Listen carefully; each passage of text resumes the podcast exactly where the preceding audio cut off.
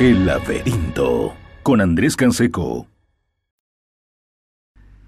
¿Qué tal? Muy buenas noches, bienvenidos nuevamente a otra entrega de El laberinto, ya saben, este programa que emitimos todas las semanas a través de la señal de radio La Voz Universal 91.2 FM, a través del canal digital La Voz Universal.tv, por supuesto también a través de nuestras redes sociales, pueden encontrarnos en Facebook, en Instagram, en YouTube y también en Spotify.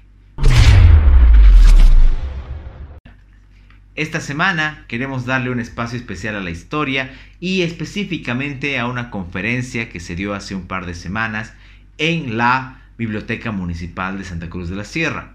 Me refiero a la conferencia que dio el doctor Leon Bieber, connotadísimo historiador con estudios en Alemania y, con una amplísima producción bibliográfica acerca de el antisemitismo en la Alemania nacionalsocialista con ciertos eh, datos, no solamente eh, históricos, sino además con un análisis de la situación que ya se notaba previo al inicio de la Segunda Guerra Mundial y durante el, conflicto bélico. Así que, sin más que comentar, dejamos con la conferencia del doctor Leon Bieber.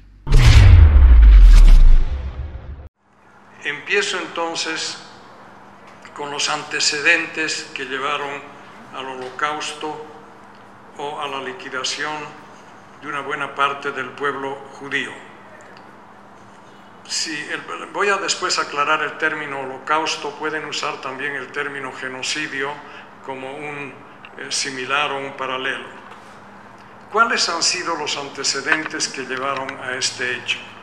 Naturalmente, bastantes. Quiero mencionar solamente cinco.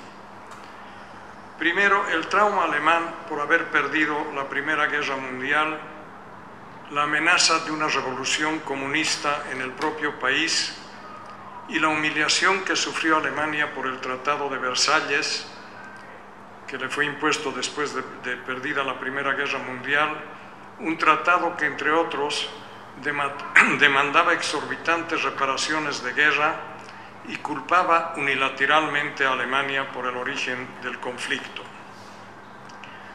Un segundo antecedente, en Alemania estaba difundida la convicción que el país había sufrido una derrota en esa guerra por la traición de pacifistas y marxistas, todos ellos instigados por los judíos. Un tercer antecedente muchos soldados desmovilizados se integraron en grupos paramilitares después de la guerra, así como en la formación del movimiento nazi. Cuarto antecedente, entre 1919 y 1923, Alemania atravesó por un caos económico y político sin precedentes, del cual, al parecer de la derecha nacionalista alemana, habría sido responsable la recientemente creada República de Weimar, que fue instaurada en 1919 después de, que cayó el Segundo Imperio Alemán. El 23 de marzo de 1933, Hitler obtuvo la aprobación de la llamada Ley de Habilitación, el llamado Ermächtigungsgesetz en alemán, por la cual obtuvo poderes dictatoriales totales. Con eso Alemania dejó de ser una república democrática y se convirtió en un Estado totalitario. Esto entonces en cuanto a los antecedentes. ¿Cuáles han sido las, principales componentes ideológicas del nazismo? Muchas quiero mencionar solamente siete.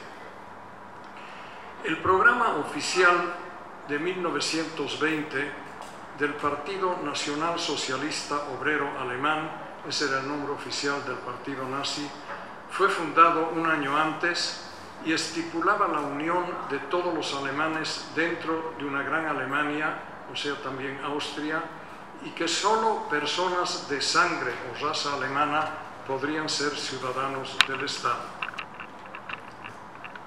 Segunda componente, una reestructuración racial de Europa. Esta debía ser encabezada por la raza aria supuestamente llamada a dominar Europa. Tercer componente, de acuerdo al ideario nazi, existía un dualismo entre la raza aria nórdica, supuestamente divina, y la raza judía, supuestamente maligna y opuesta a aquella.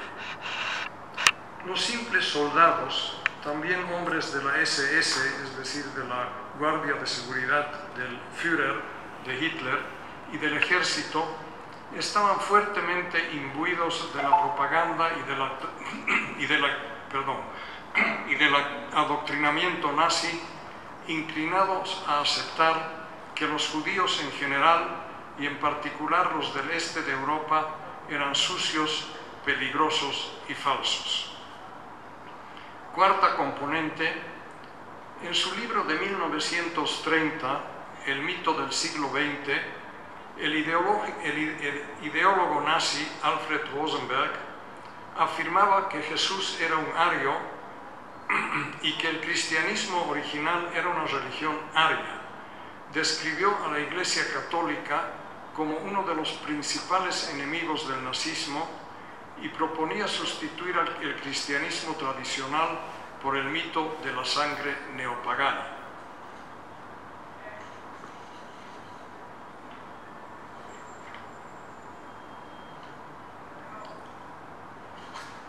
Quinto elemento, los judíos constituirían una comunidad racial y no religiosa. Sexto elemento, el cristianismo positivo. Hans Kerl, ministro nazi de Asuntos para la Iglesia, explicó que el cristianismo positivo no dependería de la fe de Cristo, sino que estaría representada por el partido nazi. Otro componente ideológico, el séptimo, el antisemitismo. El judío constituiría el origen de todos los males, particularmente del internacionalismo, del pacifismo, de la democracia y del marxismo. Constituiría el fermento de descomposición, de desorden, de caos y de degeneración racial se encontraría detrás del capital internacional y de la amenaza de la revolución mundial. Jugaría un papel fundamental como financiero, como capitalista y sería responsable del mercado negro. Este antisemitismo no tenía una base religiosa, sino presuntamente racial. Se trataba de un antisemitismo étnico intransigente basado en la sangre y en la raza. Los citados tres vicios del marxismo judío, fin de la cita, la democracia, el pacifismo y el internacionalismo conllevaban el riesgo de destruir el valor de la sangre y de la raza aria. De ahí que una guerra sin cuartel contra la doctrina judaica del marxismo era inevitable.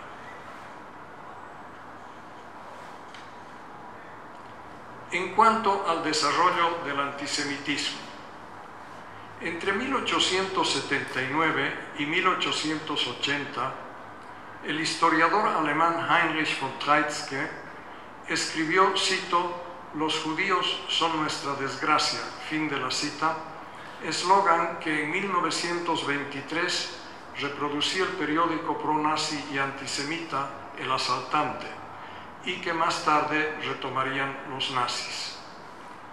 Por lo demás, este mencionado periódico, El Asaltante, presentaba acusaciones medievales contra los judíos como el haber sido asesinos rituales de niños cristianos y de utilizar su sangre para ritos religiosos.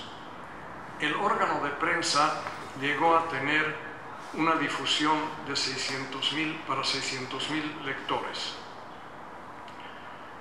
A consecuencia de la Revolución de Octubre en la Rusia zarista, nacionalistas alemanes de derecha, monárquicos conservadores y viejas élites pasaron a asociar el bolchevismo con el judaísmo y a acreditar en la posibilidad de una conspiración judía. Entre 1933 y 1939 se aprobaron en Alemania más de 1.400 leyes contra los judíos. La indiferencia de la mayoría de la población alemana y un antisemitismo latente crearon el clima propicio para la creciente agresividad nazi hacia los judíos. Una generación de estudiantes de clase media asimiló las ideas de organizaciones antisemitas, poniéndolas posteriormente en práctica cuando varios alcanzaron encumbradas posiciones en diversas instancias del Estado y del partido. Sectores de las clases medias y bajas creían que los judíos habían obtenido ganancias económicas a costa de la guerra.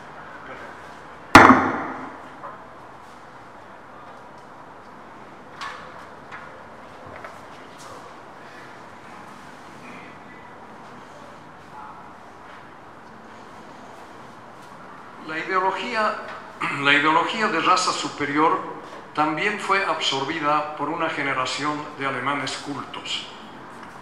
Resultó relativamente fácil propagar esta ideología entre clases medias y entre profesionales, aludiendo a la competitividad por los numerosos judíos presentes en determinados campos. Finalmente, respecto al desarrollo. Ya en 1933, año en que Adolfo Hitler tomó el poder en Alemania, existían en el país más de 400 asociaciones y entidades antisemitas, así como 700 publicaciones periódicas antijudías en las cuales se acusaba habitualmente a los judíos de violar a jóvenes alemanas y explotarlas como prostitutas, de raptar niños y luego asesinarlos ritualmente y de envenenar la sangre alemana a través de las relaciones sexuales para destruir la familia del pueblo alemán. Paso con esto al cuarto punto, el proceso de marginalización de la población judía. Existía realmente una dificultad de definir, no todavía no, mejor poner la lámina de los, temas, eso. Existía en realidad una dificultad de, de, de definir quién sería un judío. Finalmente se estableció que sería aquel que, que tuviese al menos tres abuelos judíos, quienes tuvieran dos o uno solo, o un solo abuelo judío, serían un medio judío, un mestizo. Al respecto quisiera mencionar cómo eran los pasaportes de mis padres, que los he visto personalmente. Para poder identificar mejor a los judíos, que tenían nombres muy diversos, desde Hans, Heinz, por, obligaron a poner en los pasaportes judíos como segundo nombre Israel para hombres y Sara para mujeres. Entonces en el pasaporte de mi padre decía Heinz Israel Bieber y en el de mi madre Annie, etc., Cor Sara de Bieber. y además les pusieron una J roja muy grande en los pasaportes, ¿no? Una J de judío. En el proceso de marginalización jugó un papel muy importante la propaganda de organizaciones antisemitas, los llamados Völkische, que acusaron a los judíos, factores que en parte ya mencioné, haberse enriquecido en el tiempo de guerra, dedicarse a actividades en el mercado negro, especulación bursátil y de haber sido responsables de la derrota en la Primera Guerra Mundial. Ahora sí, eh, la primera o la segunda foto. A continuación les quiero dar un listado del proceso de marginalización. Como les dije, Hitler asumió el poder el 30 de enero de 1933. En abril de 1933 fue declarado un boicot económico contra las tiendas y los negocios judíos. En todo el país, tropas de asalto nazis y la SS colgaron carteles en los que se leía, cito, cito, no compréis a los judíos y los judíos son nuestra desgracia. Ese mismo mes fue aprobada una ley que obligó al retiro a todos los funcionarios de origen no ario. Siguieron otras que excluyeron del servicio profesional a multitud de abogados, jueces, fiscales, notarios y médicos judíos. En septiembre de 1933 se negó a los judíos la posibilidad de actividad profesional en la prensa, el teatro, el cine y la música. En mayo de 1933 se produjo una quema pública de más de 20.000 libros, muchos de ellos de autores judíos. La finalidad de esta quema era simbolizar el fin de la influencia intelectual del judaísmo en Alemania.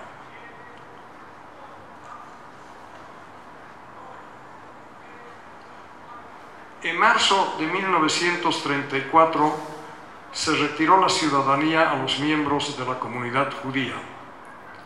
Un mes más tarde fueron expulsados del ejército.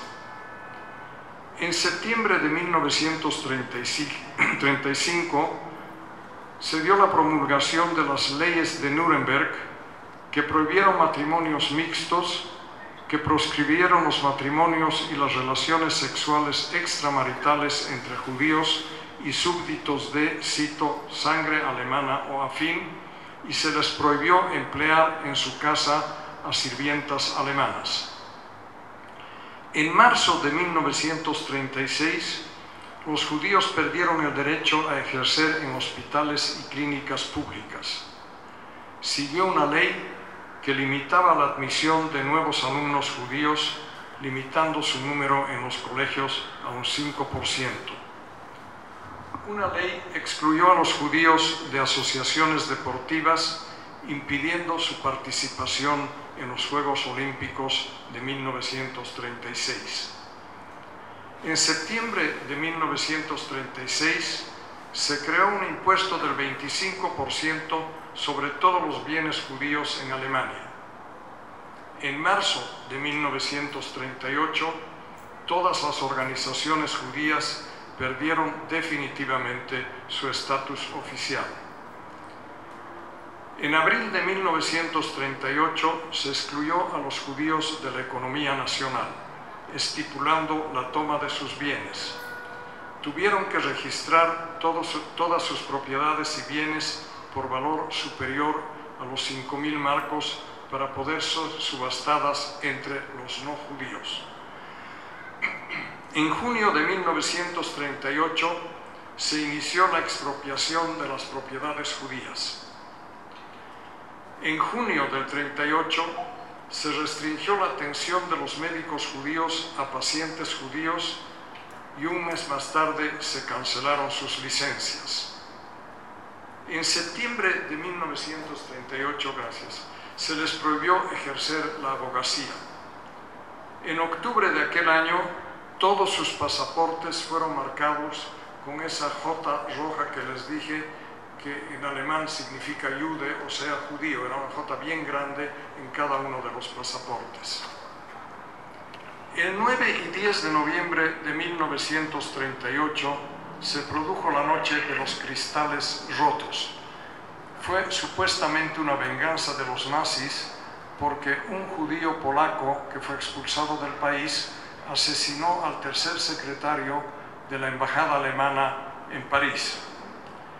Con el uso de fuerzas paramilitares se produjo el saqueo y la destrucción de hogares, negocios y escuelas judías, el incendio de más de 400 sinagogas, el asesinato de 91 judíos, así como 30.000 arrestados y enviados a campos de concentración.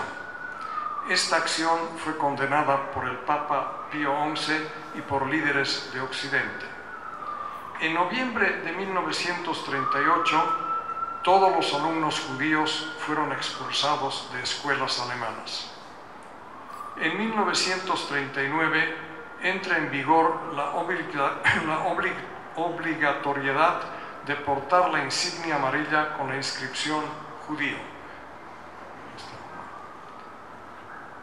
El 2 de febrero de 1939 los judíos de Alemania se vieron obligados a entregar todo el oro y la plata de, las cuales disponían.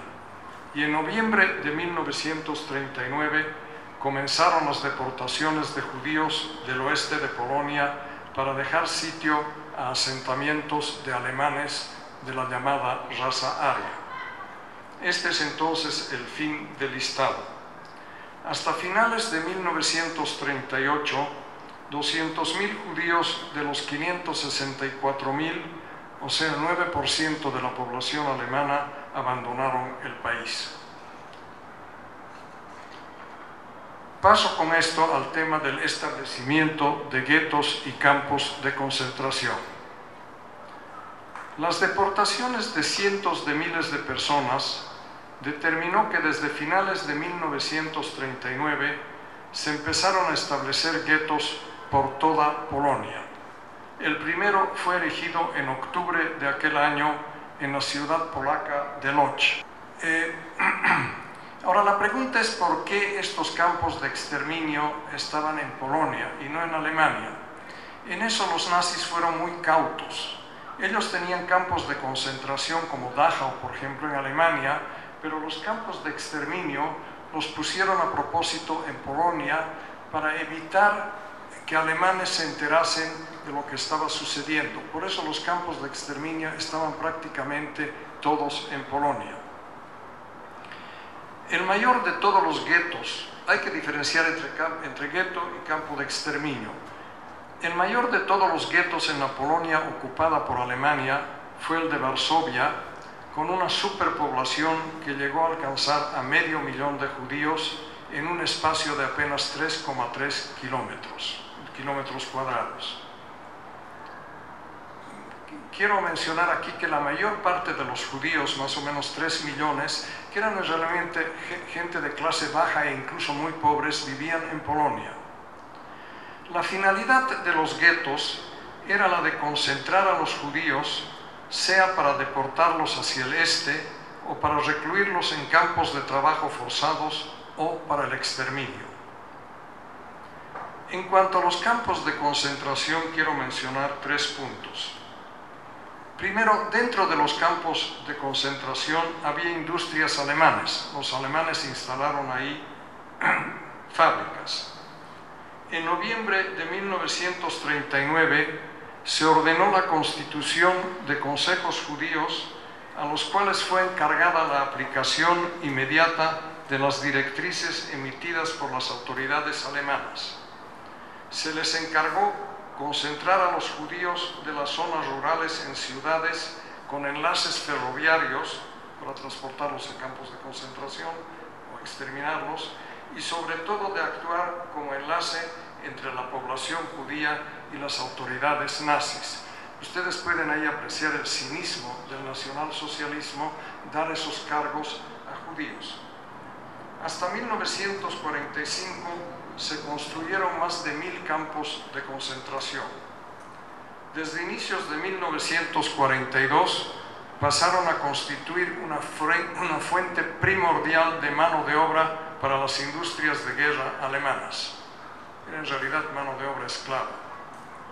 En cuanto a las deportaciones, las deportaciones comenzaron en Viena después de la anexión de Austria en marzo de 1938. En febrero de 1940 comenzaron las deportaciones de los judíos de Alemania.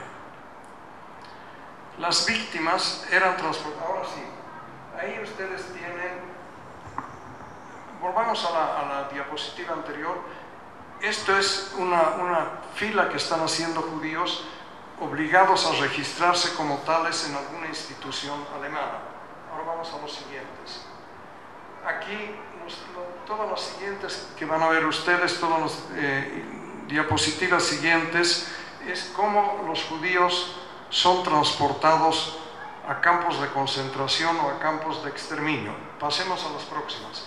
Ahí ven ustedes ¿Cómo vamos más allá?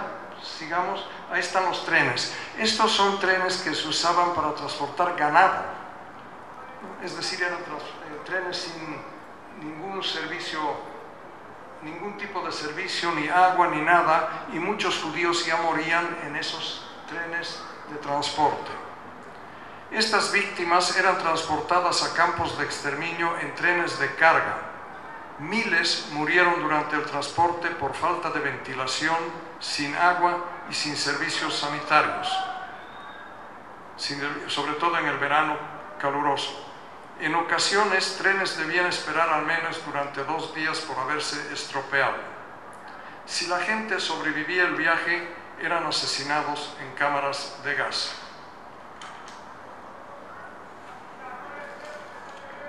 Ahí está, ahí está el transporte, ahí pueden ver las imágenes de cómo se los llevaba a trenes que eran usados para carga de animales. ¿no? Hay una más, creo, Alejandro. ¿Esas son todas? Ya. Proceso del desarrollo del holocausto y el holocausto mismo. Hasta inicios de la quinta década del siglo XX, el desarrollo del holocausto no contaba con directrices perfectamente definidas. Difusamente se usaba el término, cito, alejamiento completo de los judíos. Historiadores sostienen que habrían sido los problemas relativos a la deportación general que se presentaban tras la ocupación de Polonia con sus 3,3 millones de judíos y la invasión a la Unión Soviética los que llevaron a dirigentes regionales a iniciar los asesinatos en masa. Pero también provocó una transformación en el tratamiento de la cuestión judía que devendría en la política de genocidio. Los constantes deportaciones plantearon el problema de dónde colocar a los judíos y qué hacer con ellos. Podemos pasar ahora a las láminas 7 y 9. Esta es la entrada a un campo de, exterminio. Arriba dice Freiheit macht frei. La libertad libera. Otra vez un cinismo terrible, ¿no? Todavía en mayo de 1940, Heinrich Himmler, que era el segundo o tercer hombre más importante del régimen nazi, presentó un memorándum a Hitler en el que, aludiendo al pueblo subhumano del este, o sea, los judíos, mencionaba la necesidad de utilizarlos como mano de obra. Rechazaba explícitamente el exterminio físico, diciendo que no era alemán y que era bolchevique, pronunciándose en favor del reasentamiento de los judíos. A su parecer, los judíos desaparecerían de Europa mediante una gran emigración a África o a alguna otra colonia. A fines de julio de 1940, en una reunión en Cracovia, en Polonia, se sugirió la posibilidad de la emigración a Palestina o de enviar a los judíos a Madagascar. En julio de 1941, Hermann Göring, que era otro de los grandes del nacionalsocialismo y que terminó siendo jefe de la aviación, firmó un documento en el que instaba, cito, la solución completa de la cuestión judía dentro de la esfera de influencia alemana en Europa. Fin de la cita.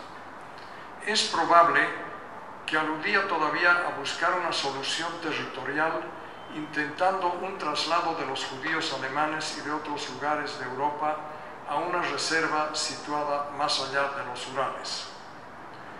En todo caso, el camino hacia el holocausto fue un proceso gradual. Hasta principios de 1942 fue producto de acciones individuales, llegando a adquirir un carácter definitivo solo después de la construcción de los campos de exterminio en Polonia entre fines de 1941 y mediados de 1942. La imposibilidad de sostener los guetos tan llenos de gente jugó un papel decisivo para la maquinación del asesinato en masa, particularmente de los dos millones y medio de judíos del gobierno general. Ya voy a explicar más adelante qué fue el gobierno general. Todos los prisioneros en los campos de concentración eran tatuados en la mano izquierda con un número de serie en el brazo. En las elecciones periódicas se iba decidiendo la muerte de los que ya no estaban en condiciones de trabajar. Yo en La Paz pude ver a una mujer que tenía un, tatuaje de ese tipo. En Polonia es donde fue creado el gobierno general, una incorporada a la Gran Alemania, sino que se constituyó como un territorio autónomo respecto al Reich, en el cual los nazis situaron sus campos de concentración y exterminio. Cracovia, donde había 60.000 judíos, o sea, el 25% de la población total de Polonia, fue designada como capital. Fue Himmler, aquel que hacía poco decía todavía que no había que exterminarlos, quien por órdenes dictadas a sus subordinados comenzó a institucionalizar el asesinato indiscriminado de judíos de uno y de otro sexo y de todas las edades a mediados de 1941. Las primeras unidades móviles de gasificación desplegadas contra los judíos comenzaron a actuar en Polonia en los últimos meses de 1941. El asesinato sistemático se inició en diciembre de aquel año en el primer campo de exterminio establecido en Shell. En cuanto a las cámaras de gas, a mediados de 1942, las de madera fueron sustituidas por una construcción de hormigón con capacidad para seis cámaras de gas las cuales podían albergar, al mismo tiempo a un total de 2.000 personas. Asemejaban a habitaciones con duchas.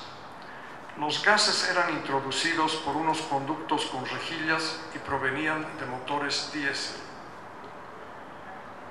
Destacamentos de prisioneros judíos se encargaban de arrancar los dientes y los empastes de oro, de quitar los anillos, las gafas cortar el cabello a las mujeres. En montacargas, los cadáveres eran llevados al crematorio. Los huesos se desmenuzaban y las cenizas se utilizaban como abono o como fertilizante. Aquí nuevamente ese cinismo de utilizar a judíos para esas tareas.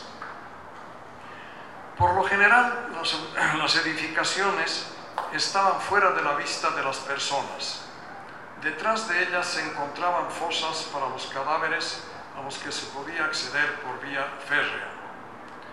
A consecuencia de que el calor del verano generaba problemas de salubridad, se tomó la decisión de incinerar los cadáveres, tarea encomendada a un comando especial judío, el cual posteriormente fue asesinado.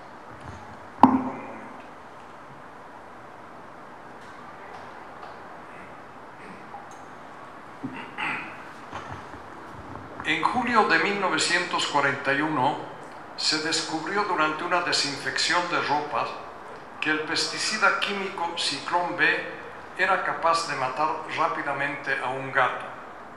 Después de ser probado con prisioneros de guerra soviéticos, se decidió usar el gas sistemáticamente. En el programa de exterminio intervinieron autoridades militares alemanas, la policía, la SS, milicias locales y administradores civiles de distintos territorios. No existe un acuerdo entre los historiadores sobre el, grado de intervención directa de Hitler respecto a la política de exterminio. Sus brutales discursos respecto a la política racial Así, por ejemplo, en, febrero de 1942, cuando dirigiéndose a su lugarteniente Goebbels, señaló que estaba decidido a limpiar, en Europa, a, limpiar Europa de judíos sin remordimiento. Entonces, no existe un acuerdo entre historiadores sobre el grado de intervención directa de Hitler respecto a la política de exterminio. Sus brutales discursos a la política racial venían acompañados de imprecisiones respecto a los pasos futuros que debían ser dados. En parte, recogió iniciativas sugeridas por Himmler. Esta falta de precisión abrió las puertas a iniciativas salvajes del partido y del Estado, particularmente de la SS. El holocausto. El holocausto hace referencia al genocidio que tuvo lugar en Europa durante la Segunda Guerra Mundial bajo el régimen de la Alemania nazi. Holocausto es un término que, que proviene del griego y se refiere al sacrificio consumado por el fuego. Por el fuego. Pueden usar también exterminio, etc., pero ese es el término eh, holocausto.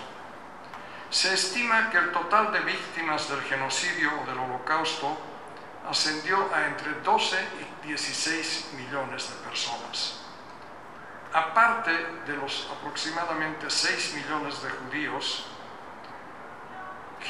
fallecieron o fueron exterminados gitanos, unos 800.000, soldados soviéticos o prisioneros de guerra soviéticos, aproximadamente unos 4 millones, comunistas, testigos de Jehová, polacos no judíos entre 2 y 3,5 millones, pueblos eslavos, discapacitados entre 200 y 300 mil, homosexuales entre 10 mil y 250 mil y disidentes políticos y religiosos, todos ellos asesinados por el nazismo. Ahora podemos mostrar las imágenes siguientes.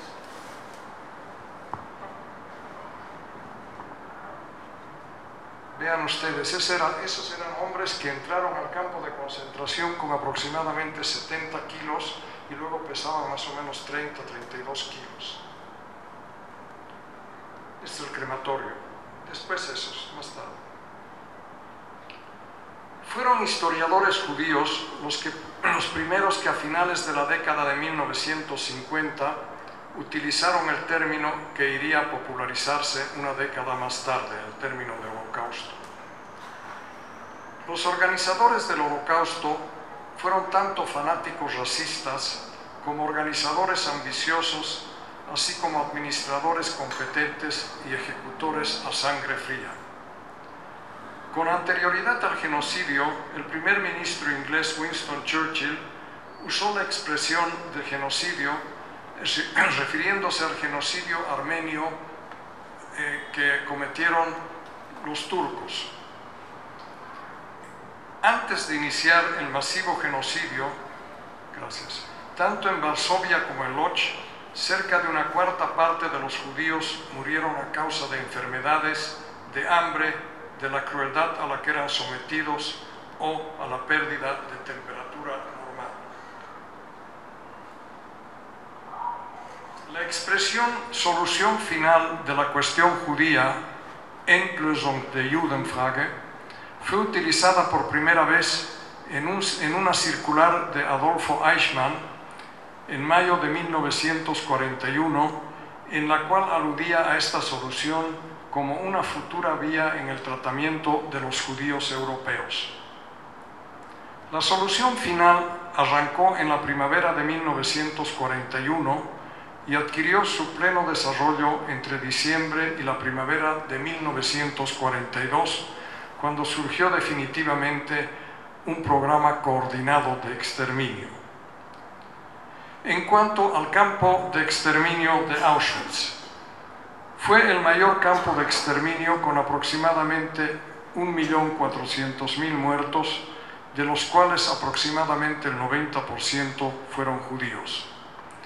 Este campo se estableció en 1940 para albergar presos políticos polacos. A la entrada se, colocó el cínico cartel con el lema que ya hemos visto, el, trabajo libera.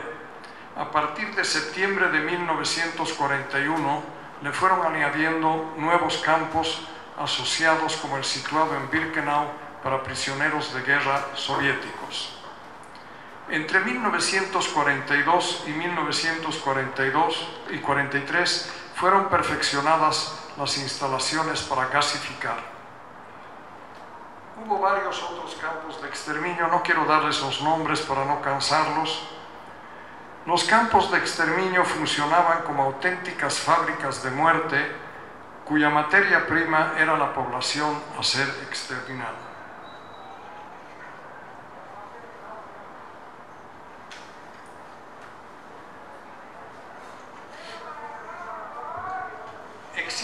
evidencias que no faltaron quienes se quejaron alemanes de los continuos fusilamientos en masa de mujeres y de niños indefensos.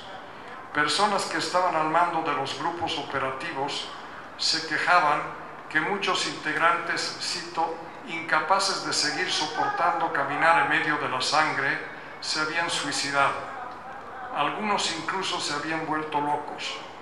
La mayoría tenía que apoyarse en el alcohol para realizar su espantoso cometido. Fin de la cita. Finalmente, respecto al holocausto, muchos partidarios del partido nazi, y esto es importante, se, enriquecieron con la persecución y el exterminio de los judíos, adquiriendo beneficios, bienes y propiedades. Tengo todavía unos cinco minutos. En cuanto a la singularidad del genocidio judío, quiero exponer cinco puntos. Fue, sin lugar a dudas, el mayor genocidio del siglo XX. Segunda singularidad, ningún otro en la historia se, se llevó a cabo con tanta planificación y meticulosidad, así como con instalaciones especialmente construidas como las cámaras de gas.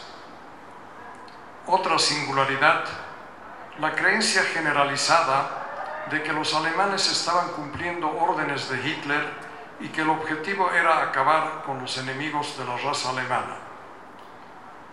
El holocausto tenía un elemento mítico que dividía al mundo en cuatro categorías. La raza aria, superior al resto de las razas y destinada a dominar el mundo. El resto de las razas consideradas inferiores y destinadas a ser dominadas. Tercero, los impuros, homosexuales, discapacitados, dementes, etc., destinados a ser exterminados. Los judíos, considerados la antítesis de la raza aria y la encarnación del mal, debían ser exterminados masiva y sistemáticamente. Finalmente, una última singularidad algunas comunidades judías desaparecieron completamente, como la de Polonia y la comunidad sefaradita de Salónica en Grecia.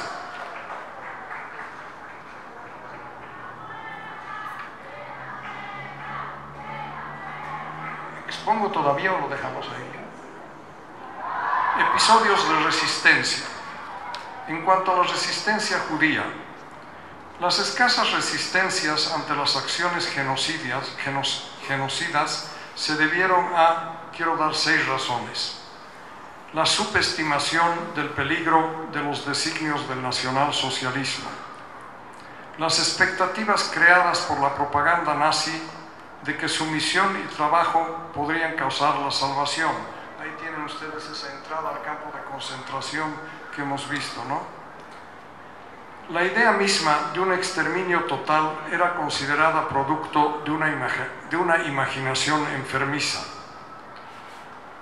La aplicación sistemática de castigos terribles e indiscriminados ante cualquier amago de rebelión ejerció un serio efecto de intimidación.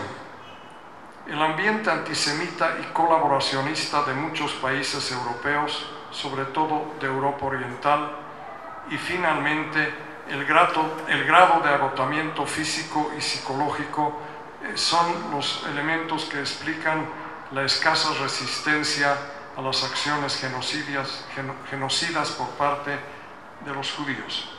Sin embargo, sí se produjeron casos de resistencia. La primera sublevación se produjo en enero de 1942 en el interior del gueto de Vilna, en Lituania. El más notable fue el levantamiento en el gueto de Varsovia entre el 19 de abril y el 15 de mayo de 1943.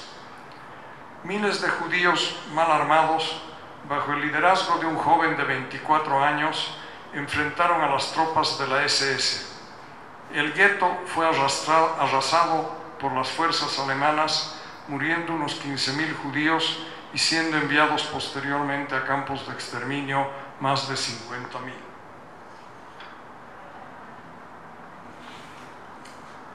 Se estima que se produjeron alrededor de un centenar de levantamientos de judíos armados, armados.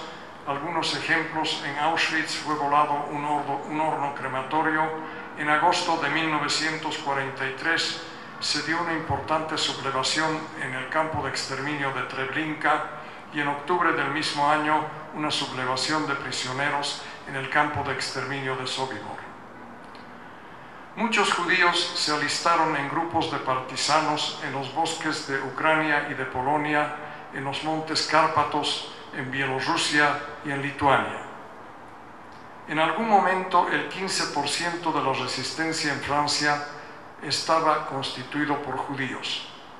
35.000 voluntarios judíos de Palestina formaron la Brigada Judía del Ejército Británico. En cuanto a la Iglesia, en su conjunto, las declaraciones públicas de la Iglesia cristiana contra el antisemitismo no fueron unánimes.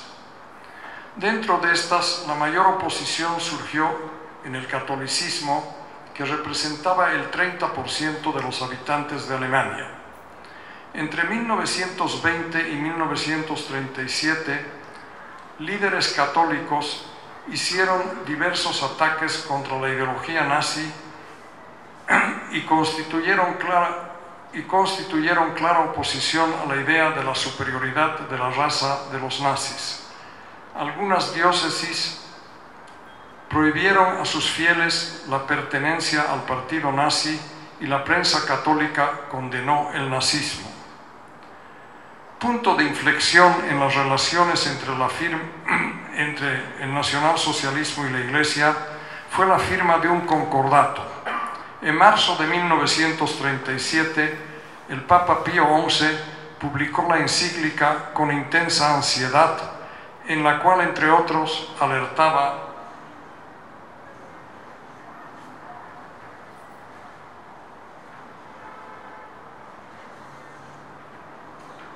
alertaba acerca de la edificación de conceptos como la, deificación de conceptos como la raza, la nación y el Estado condenaba la doctrina de la superioridad racial. El nacionalsocialismo reaccionó, entre otros, con juicios de inmoralidad contra el clero católico, el arresto de miles de sacerdotes católicos y de monjas. En noviembre de 1938, el Papa insistió que, cito, existe una sola raza humana, fin de la cita. El Vaticano envió mensajes para iniciar trámites que diesen visado a alemanes no arios para salir del país. Se estima que unos 200.000 unos 200 judíos lograron usar esta visa. En la encíclica Sumi, Pontific, Sumi Pontifac, Pontifac, Pontific, Sumo Pontificio, bueno, de octubre de 1939, Pío XII desaprobó la guerra, el racismo y el, y el antisemitismo, así como la invasión a Polonia y la persecución a los católicos. En Bulgaria fue cancelada la deportación de 1943 debido a la resistencia que contó con el apoyo de la Iglesia Cristiana Ortodoxa de Bulgaria y de la opinión pública.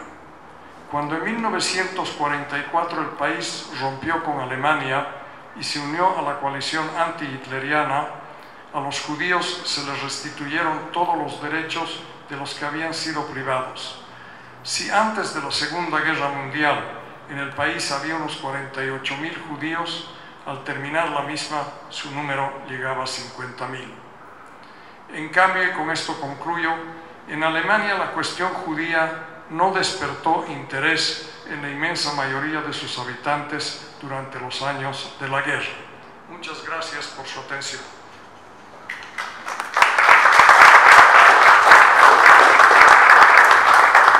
Las gracias son... Esa ha sido nuestra manera de revivir la conferencia del doctor León Bieber acerca de el antisemitismo en la Alemania Nacional Socialista.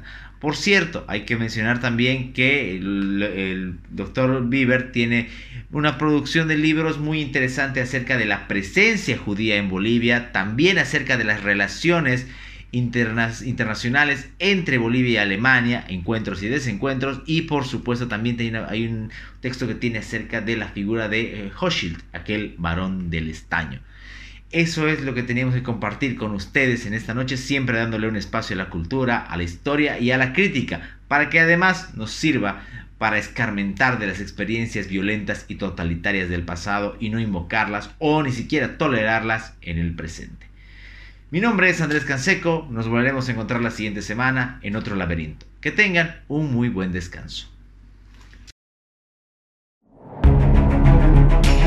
El laberinto con Andrés Canseco